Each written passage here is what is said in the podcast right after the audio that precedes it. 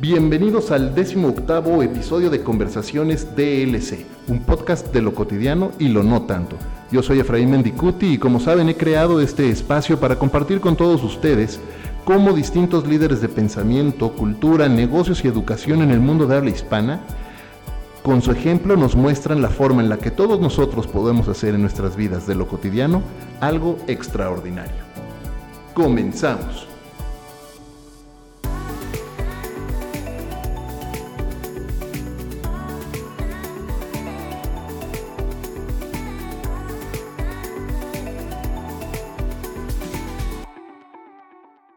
Cuando pensamos en bienestar, típicamente pensamos en sentirnos bien físicamente. Pensamos en comer bien, en hacer ejercicio y hasta en dormir bien. También pensamos en estar bien emocionalmente, tener una, relación saludable con nuestra pareja, con nuestros hijos y con nuestros amigos. Podemos incluso pensar también en estar contentos con nuestro trabajo, tener estabilidad y tener seguridad. Pero ¿se han, preguntado qué, ¿se han preguntado qué tanto pensamos en nuestra salud financiera? Probablemente la relación de las personas con el dinero sea una de las más complejas y míticas que existen en el mundo. Y justo de esto vamos a hablar hoy con nuestra invitada, conferencista y coach especializada en finanzas personales, en inversiones y empoderamiento femenino. Nuestra invitada hoy, después de años de trabajar en banca patrimonial, dio un giro a su carrera para ayudar a las personas y en particular a mujeres y niñas a tener una mejor educación financiera. Es creadora de distintos cursos, entre los que destaca su guía de cinco pasos para iniciar tu transformación financiera. Es fundadora del Instituto Humanista de Cultura Financiera. Beatriz Mancilla, bienvenida y muchas gracias por estar hoy con nosotros en Conversaciones DLC. Muchas gracias Efraín a ti por la invitación y muy contenta de estar aquí. Me encanta, gracias por acompañarnos. Ha sido eh, desde hace unos meses que nos presentó Marisa, estuvimos platicando y qué bueno poder estar ya sentados hoy acá y poder aprender de ti y todo este, este mundo que estás compartiendo y cómo estás cambiando la relación de las personas con sus finanzas. Y justo de eso quisiera empezar a hablar, ¿no? ¿Qué te parece si empezamos por el principio y nos cuentas un poco de tus primeros pasos, de tu historia y de cómo fue que llegaste a este momento en tu vida en la que estás ayudando a tantas personas a impulsar pues su riqueza y su bienestar financiero? Claro que sí, pues todo empezó en 1994, ya sé que tu audiencia ya va a empezar a hacer cuentas. Cuando recién salí de la universidad, yo estudié contaduría y saliendo de ahí entré a trabajar a un banco en México, eh, justamente en agosto de 1994. Entonces, para diciembre de 94, eh, yo era ejecutiva y me tocó vivir de cerca y en el escritorio eh, toda la, todo el drama humano de una crisis financiera como la última que tuvimos en México en 1994. Entonces, eh, bueno, pues eh, ahí me tocó ver personas eh, que perdían casas, que perdían negocios, las tarjetas de crédito que triplicaban sus tasas de interés en cuestión de dos, tres semanas, personas que se suicidaron, en fin, una situación muy, muy, muy compleja y bueno, pues así pasaron los años. Primero, bueno, fue sanear todo eso. Si la gente un poquito más grande se acordará, fue la venta al Fobapro, ahí fue todo esto del punto final, la SUDIS, todo esto yo lo viví como ejecutiva bancaria. Luego fue limpiar todo eso eh, como ejecutiva de banca de negocios y empresarios. Y después fui ejecutiva de banca patrimonial, que ahí es al revés. Ahí tú le das a ganar a las personas, las personas se, se acercan a ti para asesoría patrimonial para acrecentar su patrimonio. Eh, eh, y bueno, pues eh, la vida del banco me encantó y años después estudié psicoterapia gestalt y una maestría en educación y lo que hice como tesis de investigación fue diseñar un programa de educación financiera con aspectos psicológicos y con todo este conocimiento de herramientas financieras porque me di cuenta perfectamente que lo que había ocurrido en el 94, parte fue eh, ignorancia de, las personas, parte fue... Eh, pues que el banco no les explicaba bien a las personas cuáles eran las consecuencias y los alcances de los productos financieros que estaban contratando. Y más que nada me di cuenta en el caso de las mujeres que muchas habían perdido gran parte de su patrimonio por exceso de ignorancia o por exceso de confianza y de amor. Y pues bueno. ¿De, confianza en sus parejas? ¿O en las entidades financieras? Principalmente en sus parejas. Sí, principalmente en, pues en sus parejas, en sus familias y mucho de lo que pasaba también con ellas es que no les interesaba informarse. O sea, cuando yo les trataba de explicar, por ejemplo, en la banca patrimonial, existe este y este y este instrumento de inversión y cada uno conlleva distinto grado de riesgo y de utilidad y cómo funciona, porque es muy importante que tú comprendas cómo funciona para que sepas a través de los distintos cambios económicos que tiene el mercado cómo te puede afectar y no entres en pánico. Y entonces ellas me decían, no, no, a mí no me interesa que tú me expliques, a mí nada más dime cuánto me vas a dar y todo lo demás no me interesa saberlo. Y en el no me interesa saberlo es donde incurres con muchos riesgos. Me, acabas de recordar, hace, hace muchos años me tocó hacer una estrategia de comunicación para un gran grupo financiero que estaban manejando más temas de eh, inversión y retiro y todos estos temas. Y entonces, cuando estuvimos haciendo el análisis, los antecedentes y tratando de entender todo lo que, lo que estaba atrás de cómo se vendía uno de estos productos, y empezábamos a ver el lenguaje tan complejo, yo soy publicista, ¿no? Y, lo mío son las palabras, ¿no? Los números, ¿no? Y entonces me nos poníamos a, a, ver todo, a estudiar todo y a leer todas las cláusulas y te empezaban a hablar de acrónimos y porcentajes y cuotas y entonces decíamos, bueno, por eso la gente no quiere entender. Los espantas, eh, lo que haces es generar miedo y la gente dice una de dos, ya no quiero nada, o ya afirmo lo que sea y sin entender a lo que se están metiendo. Y entonces creamos toda una estrategia donde bajábamos a través de personajes, cuatro personajes que se identificaban con eh, las etapas de vida de las distintas personas que podían contratar estos servicios. Entonces teníamos al baby boomer que estaba por, por graduarse, digo, por retirarse, entonces estaba planeando su retiro. Teníamos al Gen Xer que estaba pues en la escalera corporativa y haciéndose de sus bienes y de sus propiedades.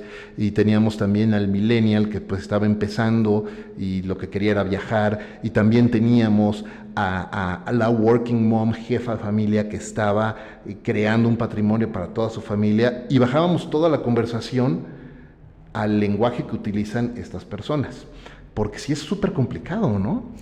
Es que eh, creo, yo creo que las finanzas tienen que partir de que la persona descubra sus necesidades, sus temores o todas aquellas eh, Em, aspectos de su vida que dependen de una buena salud financiera para que entonces la persona psicológica y emocionalmente pueda hacer un clic y ver que efectivamente el comprender y el entender esos productos de verdad pueden tener un impacto positivo en mi vida y resolverme dolores y resolverme preocupaciones y darme tranquilidad y darme estabilidad.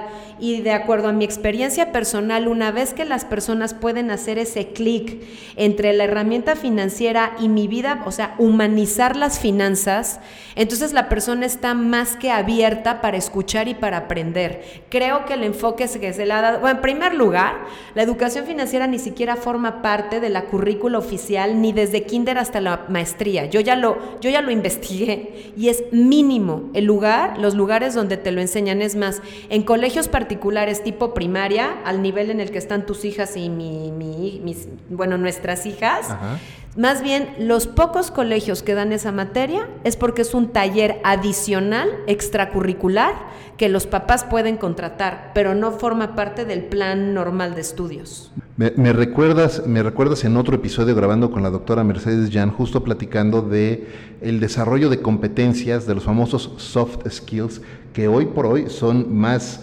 importantes, me parece, que los hard skills que se supone que te enseñan en un MBA o en alguna maestría o doctorado o lo que sea. Y, dentro de esos skills tiene que ver tus finanzas personales y si es cierto, no te enseñan en la escuela, no te enseñan ni a tomar decisiones, ni analizar cosas, decisiones de vida, mucho menos a manejar tus finanzas personales. Y además la relación, ¿no? Decía ahorita que te estaba presentando que creo que la relación que tenemos con el dinero en general, creo que es de las más míticas, ¿no? Y pareciera que mucha gente está peleada con la idea de hacer dinero y de generar abundancia. E incluso peor aún, eh, pareciera que mientras hay millones y millones de personas que siguen pensando que hacer dinero es de gente mala, ¿no? Me parece gravísimo eso. Y mientras estas personas están pensando eso y peleándose con sus propios ingresos, sufriendo sus bajos ingresos, pero al mismo tiempo peleándose con ellos, solamente hay menos de un 1% de la población que realmente está trabajando y generando riqueza y abundancia para ponerla a circular para todos. Exacto. Sí, la riqueza la riqueza se crea y se multiplica así, llevándola a la práctica. La gente que todavía está peleada con el dinero y piensa que el dinero eh, son cosas malas, pues primero lo que yo les sugeriría es que de verdad acudieran a, un curso o, a, un, con un coach o con un terapeuta que les ayude a cambiar de verdad esa mentalidad. Mira, yo eh, eh, creo firmemente que por lo menos en México y en muchos países de Latinoamérica, porque tengo alumnas en muchos países de Latinoamérica, estamos más educados a una mente de consumo y mira bien qué es lo que tú, o sea, qué es lo que los niños ven de nosotros. Eh, estamos más programados para una mentalidad de consumo que para una mentalidad de inversión. Y te voy a poner un ejemplo. Tú, o sea, inversiones se pueden hacer de muchas, de muchas formas, ¿no? Tú puedes hacer dinero a través de los bienes raíces, a través de acciones en la bolsa, a través de comercio, a través de muchas formas se puede hacer el dinero. Pero fíjate cuando yo hago esta pregunta en, en mis conferencias o en los foros donde estoy.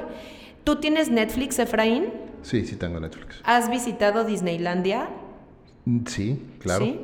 Claro, pausa, trabajé para Disney, entonces. Ah, bueno, ok, pero, ok. Pero sí, como turista sí, pero, por supuesto. bueno, ¿y a tu hija le has comprado alguna peli de, Disney? Sí, sin duda. Ok, eh, ¿has visto películas de Star Wars? Claro. Ahorita Marvel, Avengers, Thor, Iron Man, algo, así, eh, algo así has visto. Por supuesto. Ok, ¿y tienes acciones de Disney? Eh, sí. Bueno, porque trabajaste en Disney, pero entonces vamos para poner el ejemplo de Netflix. Este, ¿Tú tienes Netflix en tu casa? Tengo, sí, y no, no tengo acciones de... ¿Has comprado en Amazon? Sí. Pero no tienes acciones de Amazon. No, de Amazon no. ¿Usas Facebook? Sí. ¿Y Twitter? ¿Y Google? Sí, por supuesto. ¿Y no tienes acciones de nada de eso? Sí, sí, de, de, eso sí. Ah, bueno, pues te felicito porque tú eres parte de menos del 5% de los mexicanos. Sí, fíjate que justo me, acabas de, recordar un podcast hace poco de Lewis Howells con School of Greatness y justo tocaban ese, ese, ese punto, ¿no? De cómo consumimos de distintas empresas y no estamos invirtiendo en esas empresas, ¿no? Y era eh, Dean, no, no, no, estoy pensando en Dean eh, Gracioso y no es él, era... Eh, no puedo recordar el nombre. De hecho, compré, recién compré su libro, por cierto. Eh, ahorita más, más adelante lo, lo encuentro por acá. Eh, pero justo hablaba, hablaba de eso, ¿no? Cómo por lo que te gastas en Starbucks en un café, podrías estar invirtiendo en acciones en Starbucks. o lo que te gastas en unos boletos para, para Disney, para cualquiera de los parques, podrías estar invirtiendo ese dinero en acciones, que además las acciones de Disney eh, ahora con todo lo que anunciaron recientemente se dispararon eh, por los cielos, ¿no? Se llama David Back, el autor David Back, y el libro es The Latte Factor. Y el, la mente de inversionista indicaría que uno primero está enfocado en crear el activo, es decir, en comprar las acciones y que los rendimientos de mis inversiones me pagarán mis boletos para ir a Disney, me pagarán la película, me pagarán, entonces yo estoy construyendo activos. Y si tú te das cuenta, el ejemplo que mostramos a los niños o a los jóvenes es, ellos me ven gastar, ellos me ven ir al cine, ellos me ven y, y lo más probable es que ni siquiera me ven pagar la tarjeta de crédito. Entonces jamás en mi lenguaje como padre está el invertir, sino vamos a comprar, vamos a gastar y vamos a ver cómo se usa el dinero en forma de gasto en vez de ver cómo se utiliza el dinero en forma de inversión para reproducirse. Y eso, eh, perdón, ya nada más te digo algo, hay una encuesta, la primera encuesta nacional sobre cultura financiera en México que hizo Banco Nacional de México con la Facultad de Psicología, en donde analizan la memoria semántica, es decir, cuáles son las palabras que los mexicanos recordamos al, al escuchar cuatro palabras. Uno es ahorro, otro es inversión, otro es deuda y otro es eh, previsión, creo. La, cuarta no estoy segura. Pero lo interesante de esto es que cuando las personas, los mexicanos, escuchamos la palabra inversión, las primeras palabras que nuestra memoria semántica como cultura pensamos es por si pasa algo.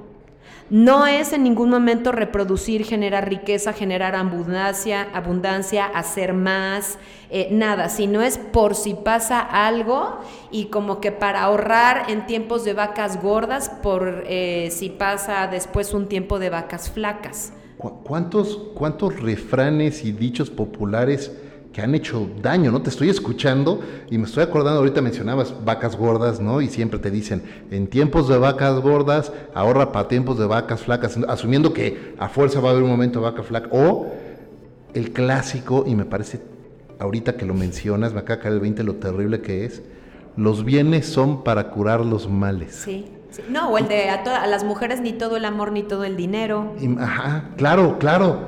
Está, está durísimo porque eh, eh, habla de una idiosincrasia súper arraigada en la cultura en, nuestro país. podría, asegurar, podría asegurar que se, se, extiende esa idea casi a toda la región. Tal vez habrá un par de países por allá, Brasil o Argentina, que están, tienen como un mayor nivel, o pareciera que tienen un mayor nivel de preparación universitaria y algunas cosas que, estudian un poco más, mayor lectura, etcétera, pero, pero en el resto de la región pensaría, sobre todo en Centroamérica, que están pensando siempre así. Sí, y en los países que te acabas de, acabas de mencionar supuestamente más avanzados, te voy a decir, yo tengo alumnas de esos países que, bueno, ahí tienen eh, aparte otros miedos, porque pensando en Argentina, por ejemplo, ahí ya han vivido de que aseguradoras, que era donde estaban sus dineros, su dinero protegido, fue tomado por el banco, por el gobierno. Entonces tienen otros miedos y tienen o sea, el tema del dinero en Latinoamérica es un gran tema, social, cultural, por experiencias de malos gobiernos, o sea, sí, sí te lo quiero decir. En México, por ejemplo, en México es impresionante, voy a volver a tocar el tema de la bolsa, aunque sí quiero aclarar que eh, tú para generar riqueza y patrimonio no tiene que ser a través de la bolsa, puede ser a través de bienes raíces, de negocios, empresas, otras cosas. Pero, por ejemplo, ¿Cuántas y cuántas personas tú conoces que nacieron después del 87 que si les preguntas por qué no inviertes en la bolsa, te dicen que porque es muy peligroso? Y cuando les preguntas que cuánto dinero o cómo han ido sus inversiones en la bolsa, te dicen que no, que ellos jamás en la vida han invertido un peso, que eso le contó su mamá, que le pasó al papá, que le contó el tío. sí, es cierto. Y en Estados Unidos, haz de cuenta que mientras en México eh, cada cinco de mil personas invierten en la bolsa o en algo relacionado con fondos de inversión, en Estados Unidos la proporción es de cada, o sea, el 80% de las personas, incluyendo carpinteros, plomeros, jardineros, parte de su dinero lo tienen invertido en mercado bursátil. ¿Es peligroso? No es peligroso. Lo peligroso es la ignorancia y entrar a algo que no entiendes. Pero en México te podría decir que lo que existe, y estoy convencida de ello, es un bache educativo impresionante, lo cual es verdaderamente triste, porque las personas de verdad se pueden beneficiar mucho de los rendimientos que ha tenido Amazon o Netflix. Claro, por supuesto. Por supuesto, hoy la, la, acción de Amazon está arriba de los 1.500 dólares. Exactamente. Oye, eh, en, hablando de, de, de, cómo tapar este gap educativo que hay, ¿no? este hoyo educativo que hay, tú estás haciendo distintos cursos, participando como conferenciante en distintos foros. ¿Cuáles serían, y de hecho tienes este curso de estos cinco pasos para iniciar esa transformación financiera?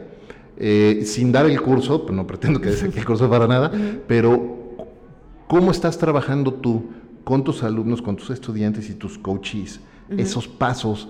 Primero para romper el miedo a la relación con el dinero y más que con el dinero, con los recursos económicos, porque creo que también es importante hacer esa distinción, ¿no?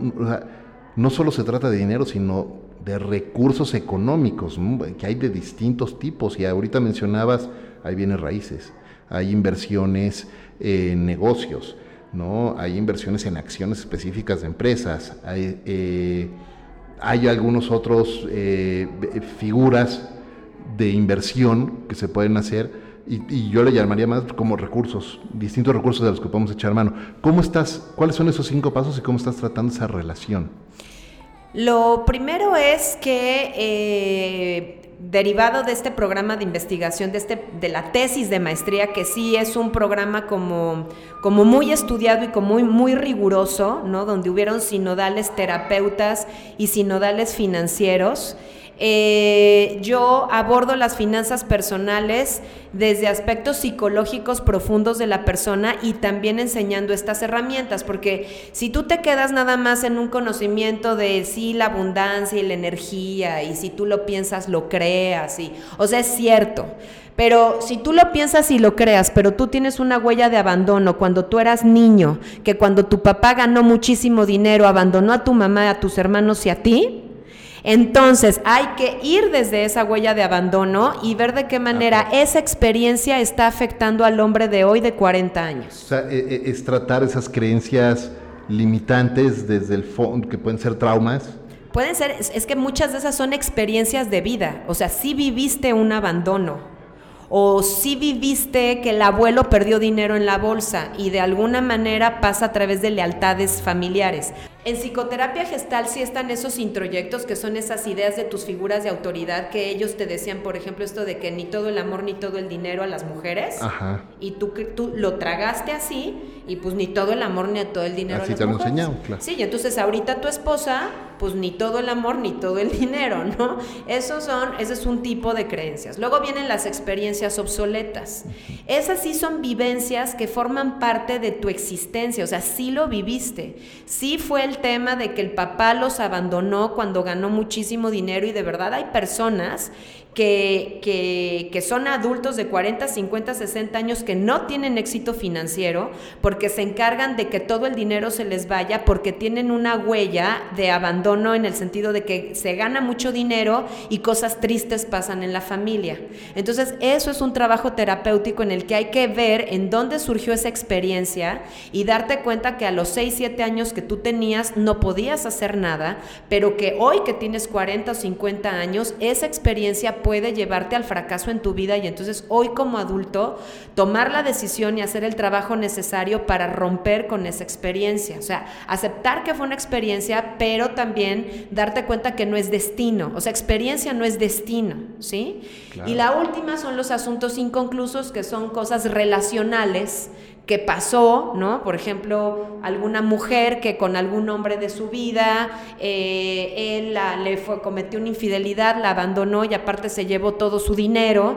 Y entonces ella tiene una huella también profunda, real, porque sí vivió la separación y que se quedó con ese asunto pendiente con él y entonces con cada novio o con cada pareja que llega, aunque los otros no le vayan a hacer lo mismo, ella repite y repite y repite el patrón como si se lo fueran a hacer y se relaciona con ellos así desconfiando, etcétera, etcétera. Entonces, no es tan sencillo, o sea, no es nada más que la creencia, hay que ver de dónde está viniendo esa creencia porque la manera de trabajarlo y de superarla es distinta. Y luego tienes que dar las herramientas financieras, porque si ya entendiste perfecto de dónde te viene, pero tú no sabes calcular un interés simple, pues cómo vas a sacar un rendimiento de tu inversión o cómo vas a sacar cuánto es lo que te está cobrando de intereses el banco por una tarjeta de crédito.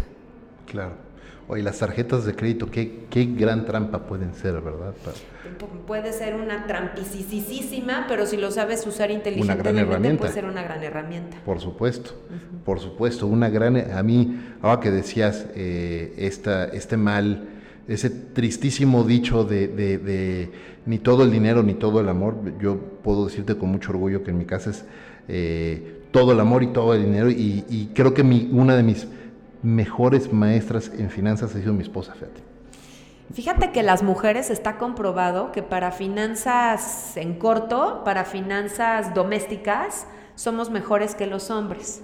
Pero para el grueso de las finanzas, O sea, para cantidades grandísimas del dinero, la mayoría dudamos de nuestras capacidades, aunque las mujeres de manera nata tenemos muchas características que nos hacen muy buenas para la inversión, pero te felicito porque formas parte de la minoría de las parejas en México. Sí, no, bueno, acá este, mi, mi, esposa es la empresaria, es la que está, sabe, tiene, tiene una visión impresionante, yo me quito el sombrero con ella, con todo lo que, con todo lo que hace todos los días.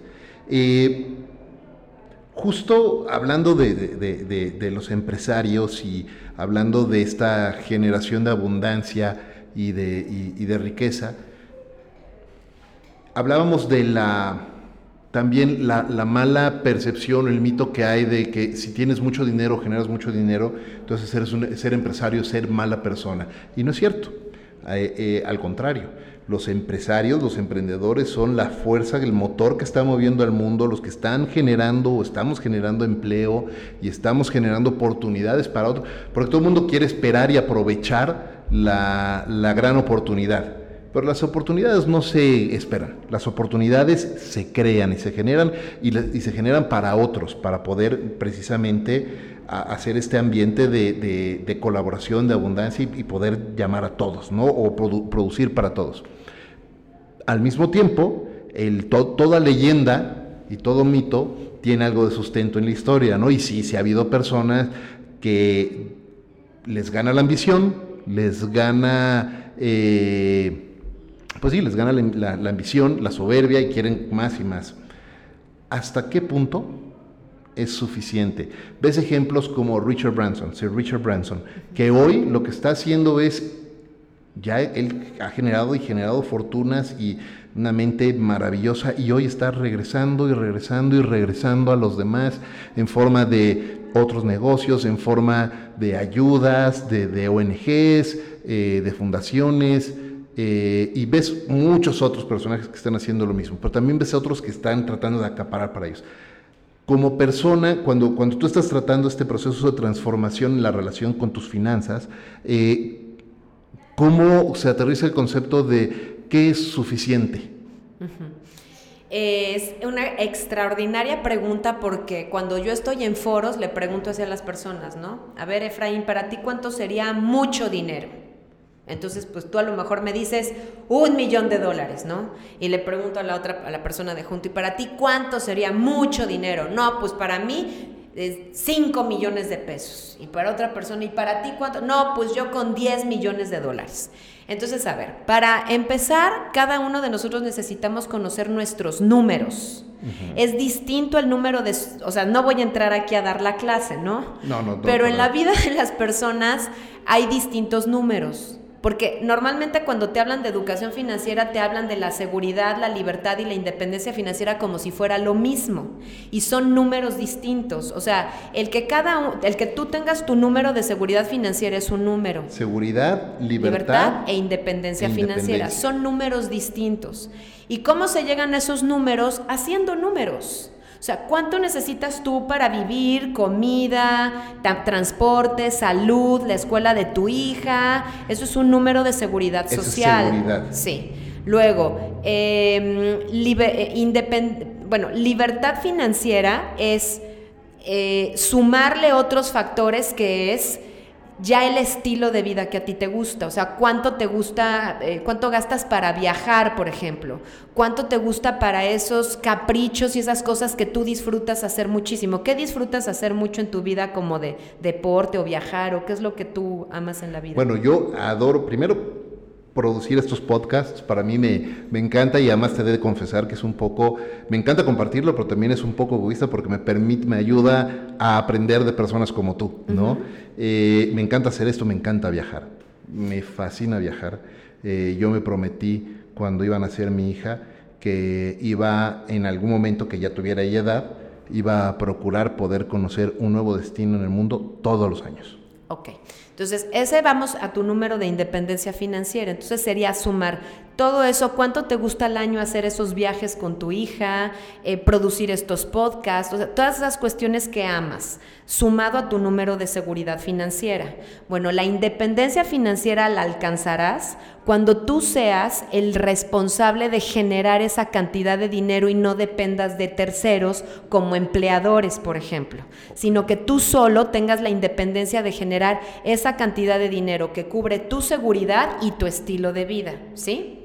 Y la libertad financiera es cuando puedas llegar a ese número, pero porque tus activos, es decir, tus inversiones, tus bienes raíces, tus acciones en la bolsa, que estos podcasts se vendan, por ejemplo, y entonces las personas pagaran por ellos y consumirlos mensualmente, un tipo de membresía o algo así, ese dinero llegue a tu bolsa sin necesidad de que tú estés realizando ya un trabajo activo. Ya estás en estado de libertad financiera. Tú puedes estar en Timbuktu y el dinero de tu comida, transporte, escuela de la niña, tus viajes, podcast, todo va a estar cubierto sin necesidad de que tú estés trabajando. Entonces, volviendo a tu pregunta, pues lo primero es que cada persona pueda poner un número, ¿sí? Se ha demostrado que cuando el individuo ha cubierto todas sus necesidades y más, o sea que ya estás en un estado de tranquilidad, el trabajar y el generar dinero ya es una cosa divertida. Ya eso no es una cuestión de obligación ni de sufrirlo porque ya todo lo que necesitas está cubierto. Entonces ya trabajas por gusto y lo haces por placer y haces dinero por placer. Ahora, ¿en qué momento dices ya es suficiente? Se siente. O sea, cuando tú dices, ya tengo más que suficiente y ahora ya no es suficiente para mí solo hacer dinero, ahora necesito trascender. Y la mayoría, bueno, la, solución, o cómo te puedo decir, el camino por excelencia para trascender es ayudar es ayudar a los demás. Y entonces es cuando pones una fundación para niños. En mi caso, por ejemplo, yo algo que, que es mi siguiente paso es crear una fundación para educar a las niñas en educación financiera y empoderarlas financieramente porque en México ocupamos el primer lugar de embarazo de niñas y adolescentes. Y gran parte de esa estadística es porque ellas no tienen una ambición personal cuando las mujeres y las niñas tienen una ambición y sueños que cumplir, sabemos que cuando tú tienes un bebé, pues el tiempo ya no es el mismo y un poco se corta eso. Entonces te cuidas y prolongas, ¿no? La llegada del bebé hasta que yo pueda cumplir mi sueño, mi meta. Y en muchas de esas jóvenes tristemente no tienen ambiciones propias o no se creen que ellas puedan ser capaces de hacerlos. Entonces, en mi caso, ese sería como el siguiente paso, que sería la fundación, que es lo que tú dices, pues Richard Branson o Anthony Robbins o Bill Gates o toda esa gente que es ultramillonaria, el mismo Carlos Slim, ¿cómo es la manera de trascender dándoles a los demás, haciendo fundaciones, ayudando? Yo no estoy de acuerdo en que al empresario se le vea como un villano. Creo que todos los que hemos sido empresarios nos queda claro que cuesta mucho trabajo ser empresario. El sacrificio que sea, porque además nadie toma en cuenta todo lo que tú como, como emprendedor, como empresario estás sacrificando en tiempo, en a veces tú mismo, en un sobre todo al inicio, tú mismo dejas de cobrar. Porque necesitas ser responsable con todo tu equipo y con todos tus acreedores y, es un trabajo y un sacrificio fuerte y, de repente la, gente se le olvida eso, ¿no? Y cuando ya estas personas trascienden y están, eh, pues llegaron a una cima, la que sea, eh, los empiezan a ver como, ah, él nos está quitando. No, no te está quitando. Ellos no te están quitando, al contrario, te están generando oportunidades. El, el, empresario no se puede desconectar nunca, Efraín. Tú ahorita dijiste que tu esposa es empresaria.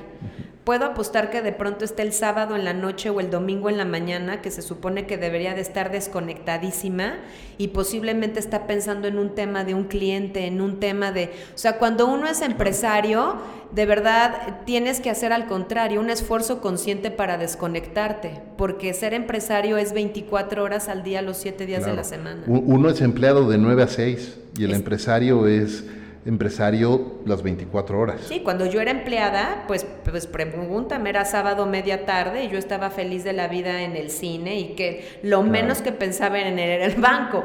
Cuando me volví empresaria, pues no, estás con el teléfono y estás checando y estás, o estás ahí físicamente, ¿no? Oye, me, me, me encanta lo que mencionas de esta fundación y este proyecto de educación para niñas porque urge hacer ese tipo de educación, que decíamos hace rato, en la escuela no nos están enseñando esas cosas.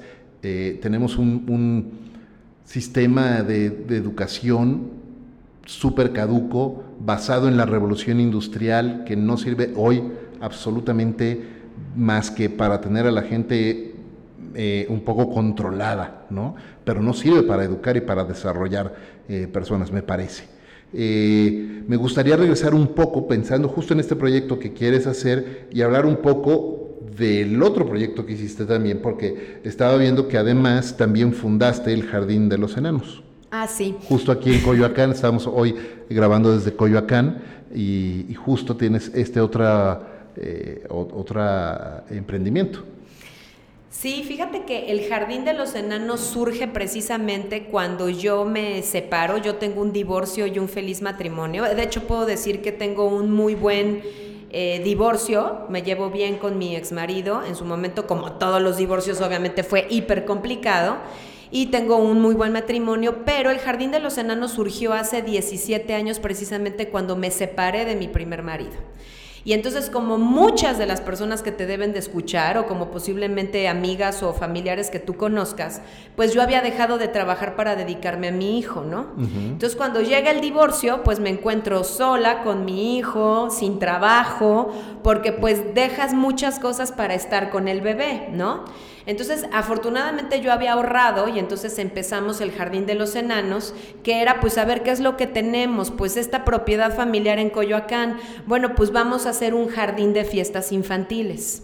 Entonces así empieza el Jardín de los Enanos y al año siguiente fue como, bueno, ¿y ahora qué puedo hacer? Porque, pues la verdad, los mejores emprendimientos comienzan primero por necesidad del emprendedor y después por un propósito. Entonces yo tenía la necesidad porque me había separado y el propósito era que los papás encontraran un lugar seguro y tranquilo para dejar a sus hijos mientras trabajaban. Y así empezamos los cursos de vacaciones del Jardín de los Enanos y pues ahora ya cumplimos 17 años de esta labor de cuidar y divertir a los niños y que los papás encuentren un espacio donde la integridad de los niños está salvaguardada al 100% y que se diviertan. Y pues ya mis primeros enanos ya acabaron la universidad, imagínate. Wow. Sí, es una cosa linda porque ves a los niños crecer y luego te llega el hermanito de la mamá que estaba embarazada y pues hemos visto crecer no sé a cuántos miles de niños, lo cual es lindísimo también. Y el otro proyecto pues es el de Mujer Impulsa tu Riqueza. Muy bien. Y en este proyecto de Mujer Impulsa tu Riqueza, es, son, es parte de los cursos en línea que estás dando y los cursos presenciales. Mujer Impulsa tu Riqueza, digamos que es el nombre comercial de la, de la tesis de maestría. Ok. Porque el tema de la tesis, tú sabes, son nombres así súper sofisticadísimos y súper complicados. Entonces, ¿cómo llamarle a un curso de empoderamiento femenino en educación financiera y en aspectos emocionales? Mujer Impulsa tu Riqueza. Entonces, este es el programa de educación financiera, entonces se imparte de manera presencial, lo hacemos en Coyoacán y en Polanco, lo hemos hecho en otros lugares de la República Mexicana y este mismo curso yo lo grabé online. Entonces eso me permite tener alumnas en otros países del mundo. Entonces tengo alumnas en Canadá, en Argentina, etcétera. Y el objetivo de Mujer Impulsa tu Riqueza es esta educación financiera porque eh, si bien yo doy conferencias en foros de hombres también y me contratan mucho en, en, otros foros donde hay caballeros como tú, siempre mi enfoque es, te digo esto a ti, hombre o papá o esposo o hijo, para que pienses en esa mujer en tu vida que tú amas que puede ser tu hija, tu esposa, tu mamá, y pienses si esa mujer está educada financiera y si esa mujer podría salir sola financieramente si tú desapareces de su vida. Y ahí es cuando la mayoría de los hombres dice, tómala, porque la verdad es que pues cada quien tiene su historia y cada quien sabe, pero la verdad es que pues la mayoría de las mujeres o de las niñas o incluso de los hombres no estamos educados financieramente Entonces, eh, yo me he enfocado mucho a las mujeres porque cuando yo, bueno, es, es estadísticamente probado, cuando tú educas a la mujer o a la mamá, inmediatamente ella empieza a educar a los hijos y muchas veces le empieza a transmitir la información al esposo. Las mujeres hablamos cinco veces más que los hombres y para el caso esta entrevista. Entonces, cuando vemos que aprendemos algo que nos sirve y que es útil y que puede ayudar a la otra persona, lo platicamos. Los hombres no tanto. Los hombres es como, ya vi que sirve y pues lo aplico, pero no lo ando contando y las mujeres sí, y entonces pues eso es Mujer Impulsa tu Riqueza y lo hemos con excelentes resultados con alumnas desde 18 pues, hasta 80 años. Me, puedo imaginar cuando estás en estos foros, tanto hombres y mujeres, y estás eh, planteando todo, todo esto, y esa pregunta que, me acabas de compartir, que haces de, de cómo están ayudando los hombres a las mujeres que están en su vida a poder estar, ser exitosos financieramente si ellos no están. Me imagino que casi casi puedo escuchar las moneditas así, los 20 cayéndole a todos, o la cubetada de agua fría, ¿no? Eh, para hombres y para mujeres, ¿no? Porque es, una corresponsabilidad, sobre todo si ya estás eh, viviendo en pareja y estás criando una familia, pues es responsabilidad de todos esa educación y facilitar ese proceso para todos y, eh, ojalá que cada vez más personas puedan acceder a este tipo de información que estás compartiendo tú y que cada vez más personas puedan tomar esos cursos y, aprender, aprender de ti y de aprender de otras personas porque nos urge, nos urge eh, eh, como sociedad tener una mucho mejor educación financiera, una mucho mejor relación con el dinero y con los recursos económicos. Y poder hablar en pareja. Fíjate que la razón número uno de divorcios en México son cuestiones relacionadas con dinero. Sí, había leído esa nota por ahí. Así es que por el propio... más, allá que, más allá de la infidelidad. Ah, sí, claro, es el dinero. Sí, y la, y la infidelidad, a ver, porque hablamos de infidelidad amorosa o infidelidad sexual, pero hay un término muy importante que se llama infidelidad financiera, que es guardar cualquier secreto relacionado con el dinero. Y cuando hoy precisamente veíamos ese tema en, en, en uno de mis grupos, y cuando tu pareja te cacha en infidelidad financiera, ocasiona la misma sensación de cuando te cachan en una infidelidad amorosa, ¿eh? Es de que... Claro, porque estás escondiendo, ¿ah? un pues secreto es un secreto. O sea, dice que ganó 20 y en realidad ganó 100 y, o sea, muchas cosas que pueden pasar con la infidelidad. Todo, lo que está implícito ahí en falta de confianza. Secretos. sí, está durísimo. Falta de comunicación. No, no había escuchado el término nunca, infidelidad financiera, pero hace todo el sentido, está, está duro. Oye, hablemos un poco, porque estamos entrando a la recta final, eh, hablemos un poco de hábitos y de rutinas, porque eh, yo sostengo que cuando alguien es tan productivo como, como tú y tiene una misión que cumplir, como la que tienes tú, eh, pues eh, necesita hacerse de distintos recursos, más allá de los económicos, distintos recursos que te ayuden a, mantener tu enfoque muy claro, a tener una disciplina de ejecución, a tener un alto desempeño. Y muchos de esos recursos eh, se traducen en buenas prácticas, buenos hábitos, buenas prácticas todos los días. ¿Tú tienes, has creado alguna rutina personal para iniciar tus días o para terminar tus días que te ayudan hoy a manejar toda, pues todo lo que haces todos los días? Sí. Fíjate que yo estudié ballet clásico toda mi vida, o sea, dejé de bailar como a los 30 y ya había nacido mi hijo mayor y ahí es cuando dejé de bailar. Y, y lo que dices, Efraín, es clave. De hecho, eh, creo que algo que también en lo que tenemos que trabajar mucho todos es en disciplina, constancia, perseverancia, enfoque que esos son hábitos fundamentales financieros, en salud, en el amor. tú también tienes que ser constante y perseverante en, tu relación de pareja. Y yo eh, aprendí mucho de esas cosas, no en la escuela, fíjate, sino lo aprendí en el ballet en físicamente, ¿no? Como, como pues lo que comes, tus, mis rutinas de las clases, de los ensayos, que tenía que ser muy enfocada para poder poder con las dos cosas, para poder con mi carrera de bailarina y para poder con mi carrera de estudiante. Entonces yo, por ejemplo, en la mañana, pues yo soy mamá, entonces yo me, despierto a las cinco y cuarto de la mañana y lo primero, primero que hago es eh, leer un poco, luego me tomo un té de hierbabuena sola y en silencio es como meditar. En ese momento procuro no pensar en nada, sino nada más dejarme sentir el calor del té en mí y, em, percibir el olor y el sabor y todo, eso me sirve como de meditación. Y después despierto a mis hijas, ya las preparamos para ir a la escuela, les hago su lunch, las peinamos, besitos y todo. Ya que se van, procuro irme a caminar 40 minutos no, y bueno, y después ya me baño y hago mi rutina de trabajo, de tal manera que a las 3, 4, 5 de la tarde, dependiendo de sus actividades, yo procure ser una mamá al 100%. No sabes el trabajo que me cuesta, no sabes el trabajo que me cuesta cuando estoy con ellas haciendo la tarea o las llevo al inglés o a la natación, dejar el teléfono a un lado y no tocarlo creo que somos adictos al teléfono. Y creo que ahora tenemos que hacer un esfuerzo consciente de dejar el teléfono a un lado cuando estás con tus hijos o cuando estás con tus papás o cuando estás con tu esposo o esposa. Te juro que a mí me ha costado un trabajo que yo de plano ya a veces dejo el teléfono guardado en la guantera o en el casillero o algo para enfocarme al 100% con ellas y ya que ya cenaron y se durmieron, retomo mis cuestiones laborales y contesto correos y WhatsApp y todo eso. Mm, pero bueno, volviendo a esto, para mí la rutina saludable ha sido quitarme el teléfono de un lado para estar con las personas que quiero. Muy bien.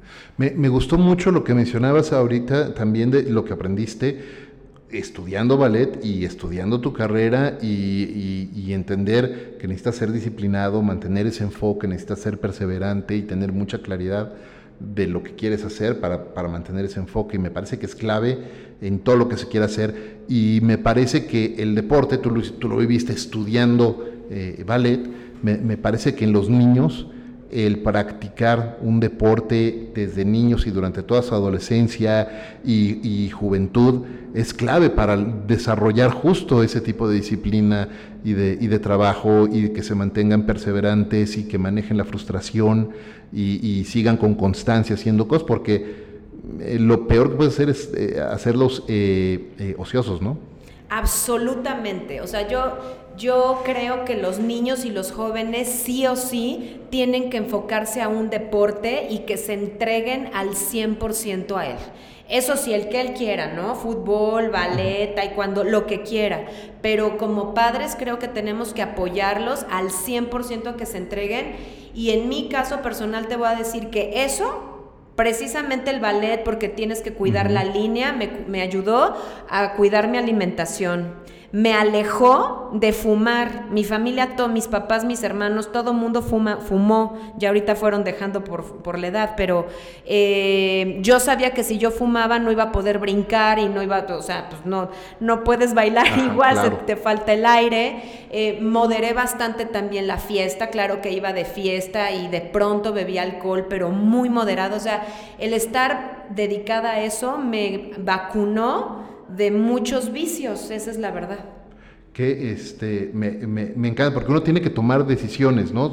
Yo creo que son, son tal cual decisiones. Cuando estás eh, practicando algo que es tan importante para ti, empiezas a tomar decisiones de qué, es qué actividades me van a acercar a esto que quiero y qué cosas me van a alejar o me van a obstruir el camino.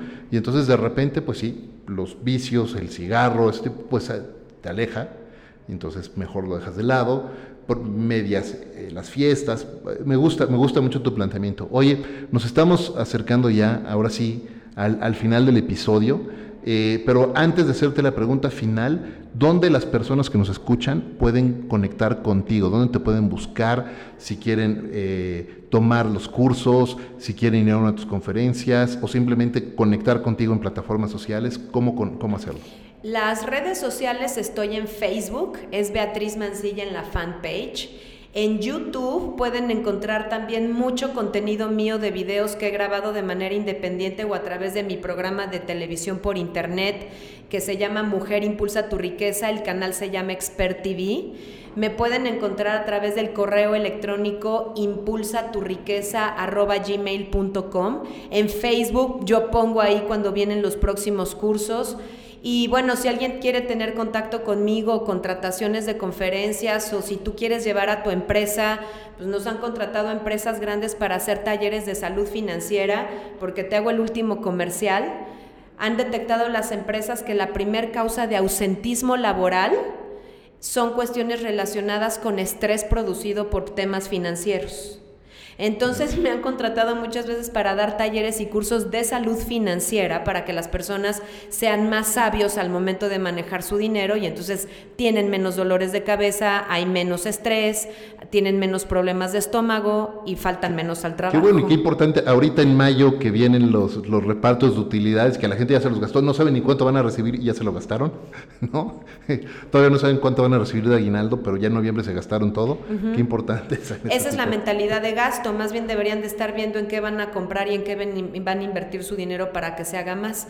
Bueno, esas personas pues está un WhatsApp de contrataciones o de cualquier cosa que es el 5518 835473 en Ciudad de México.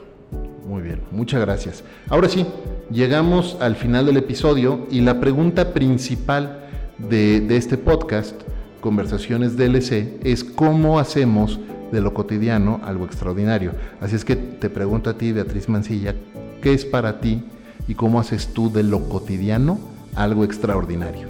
¿De lo cotidiano relacionado con las finanzas o con mi vida? En tu vida en general, de lo cotidiano de tu vida, ¿cómo haces algo extraordinario?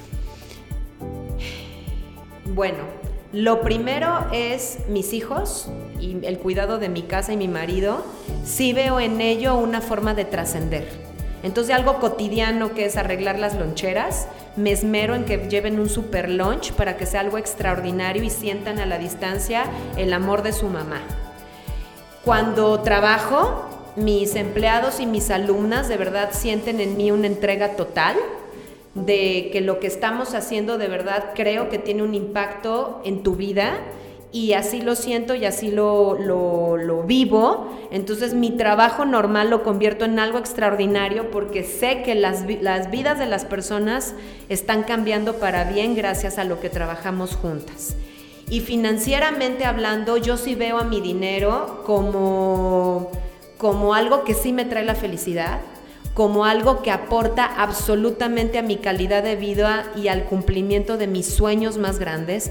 Entonces yo sí cuido mucho el dinero de una manera eh, de abundancia, veo el dinero como algo abundante y eh, tengo la claridad de que mientras yo pueda hacer más dinero, puedo ayudar a más personas. A mí, entonces sí quiero quedar claro que este tema de, ¿cuál es la palabrita ahorita que estamos de muy moda, oye? La de... Austeridad. Ah. Eh, sí, ¿no? es, esa palabrita de austeridad. Eh, no sabes cómo puedo vomitar que digan, vamos a hacer un plan de austeridad. No hay algo más grave y patético, me parece, que hacer un plan de austeridad. Sí, fíjate que para mí esa es una palabrita que puede estar muy anclada a la escasez y a la pobreza. Claro, totalmente. Ojo, es una cosa es la autoridad de cuidar los recursos para multiplicarlos y hacer mucho más, y otra cosa es nada más cuidamos los recursos y ahí nos quedamos. O sea, Pobres todos. Pobres todos. Fíjate que mi papá, si viviera, ahorita tendría 90 años. Él, su especialidad fue ferrocarriles. Él estuvo en la proyección y en la construcción del ferrocarril Chihuahua Pacífico, fue ingeniero civil. Y a él, él estuvo en una etapa del gobierno de aquellas épocas cuando se les premiaba por dos cosas. Uno, ahorrar dinero, pero ejerciendo las mejores obras de ingeniería mexicana. Entonces hacían super obras que hasta la fecha seguimos usando, como el metro, ¿no? Y las carreteras, la, carretera Cuernavaca y así. Entonces a ellos se les premiaba por hacer extraordinarios proyectos de ingeniería y que quedaran en el costo o en, el presupuesto o por debajo del presupuesto. Entonces ellos se enorgullecían mucho de haber hecho lo mejor con menos dinero. Pero eso es muy diferente a ser austero. Entonces esa palabrita de austeridad a mí no me encanta, a mí me gusta la abundancia y, creo que mientras más producimos, produzcamos, más nos podemos ayudar unos a los otros. No podría estar más de acuerdo contigo. Totalmente de acuerdo contigo. Lo que necesitamos es precisamente generar abundancia y prosperidad para todos y sacarnos de la cabeza de una vez por todas eh, que lo que debemos de hacer nada más es ahorrar y ser más austeros. Eso no va a dejar nada bueno. Ese planteamiento no va a dejar nada bueno. En, en, este mundo hay suficiente y más que suficiente para todos. Y lo que necesitamos hacer es que las cosas fluyan y generar esa prosperidad, esa abundancia para absolutamente todos. Te agradezco mucho, eh, Beatriz, que hayas participado con nosotros, que nos hayas acompañado en este décimo octavo episodio de Conversaciones DLC. Y antes de irnos, quisiera hacerte un reconocimiento, Beatriz, por eh, ese increíble trabajo que estás haciendo, ayudando a tantas personas a mejorar su relación con el dinero y a, obtener esa eh, seguridad, independencia y libertad financiera. Eh, me parece un gran trabajo. Muchas gracias por hacerlo. Gracias por acompañarnos hoy en Conversaciones DLC. Queda abierta la invitación y la puerta cuando quiera regresar a, seguir platicando de esto, porque seguro nos podríamos aventar dos horas más conversando eh, sobre, sobre independencia, seguridad y libertad financiera. Muchas gracias a ti, Efraín, por la invitación y claro que aquí estaremos en cuantas veces nos invites. Excelente. Muchísimas gracias de nuevo y muchas gracias a todos ustedes por acompañarnos en este episodio de Conversaciones DLC. Gracias como todas las semanas a Balance 22 que aunque el día de hoy no grabamos por allá, todas las semanas nos hospeda para grabar estos episodios y también gracias por supuesto a Ricolto Café, el mejor café de México que todos los días me acompaña en esta gran aventura de vida. Gracias a todos por escucharnos, yo soy Efraín Mendicuti y los espero en el siguiente episodio. Hasta la próxima.